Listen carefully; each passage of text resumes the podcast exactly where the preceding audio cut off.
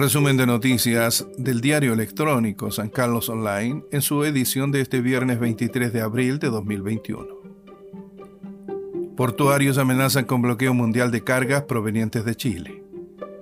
El Consejo Internacional de Estibadores advirtió que fuera de las fronteras, comillas, es fácil advertir la consolidación de un gobierno autoritario, cierre de comillas, señalaron que la decisión del gobierno de ir al Tribunal Constitucional significa ponerse, comillas, en guerra contra su propio pueblo, cierre de comillas.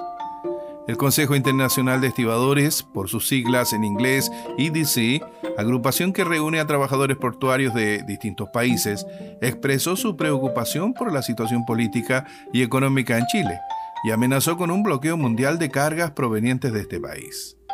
El texto hace alusión a la decisión del gobierno de llevar el tercer retiro de fondos previsionales al Tribunal Constitucional, acción que consideran que significa ponerse, comillas, en guerra contra su propio pueblo, que clama apoyo concreto ante una crisis sin precedentes. Ya en el plano local, acuerdo permitirá que CESFAN apoye al hospital en atención de pacientes COVID en San Carlos. Importante ha sido la tarea de colaboración de la salud primaria en funciones de epidemiología a la Seremi de Salud Ñuble, tanto en seguimiento de casos confirmados de COVID-19 como en contactos estrechos. Sobre la implementación de un nuevo programa COVID destinado a atender 24/7, el director del CEFAM dijo, efectivamente, desde el nivel central se están implementando convenios de apoyo a la red hospitalaria a través de la atención primaria. Se trata de una unidad de observación prolongada de pacientes confirmados de COVID.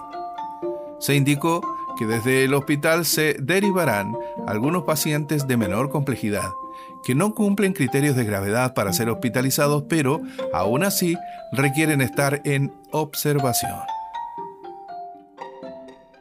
Siempre en el plano local. Denuncia de concejal sobre letrero terminó sin ningún efecto. Con extrañeza se tomó la denuncia del concejal Héctor Guzmán, que pidió que los inspectores municipales concurrieran a un sector rural de la comuna a fin de verificar que sobre una garita había un letrero donde parecía el nombre de Gastón Suazo, candidato. Se debió movilizar un vehículo y un inspector municipal a verificar la denuncia y allí se encontraron con un letrero de los vecinos donde se da la bienvenida al sector. Condenan a 13 años de presidio efectivo a autor de femicidio en Trehuaco. El Tribunal de Juicio Oral en lo Penal de Chillán condenó este miércoles a Samuel de la Cruz, Fuente Alba, Valdebenito, a la pena efectiva de 13 años de presidio como autor del delito consumado de femicidio. Rodrigo Dinamarca, RN, asume la presidencia del Consejo Regional de Ñoble. Durante la nueva sesión ordinaria número 63, se aprobó por unanimidad la elección del nuevo presidente del Consejo Regional de Ñuble, cargo que asumirá el consejero Rodrigo Dinamarca Muñoz a partir del 1 de mayo de este año.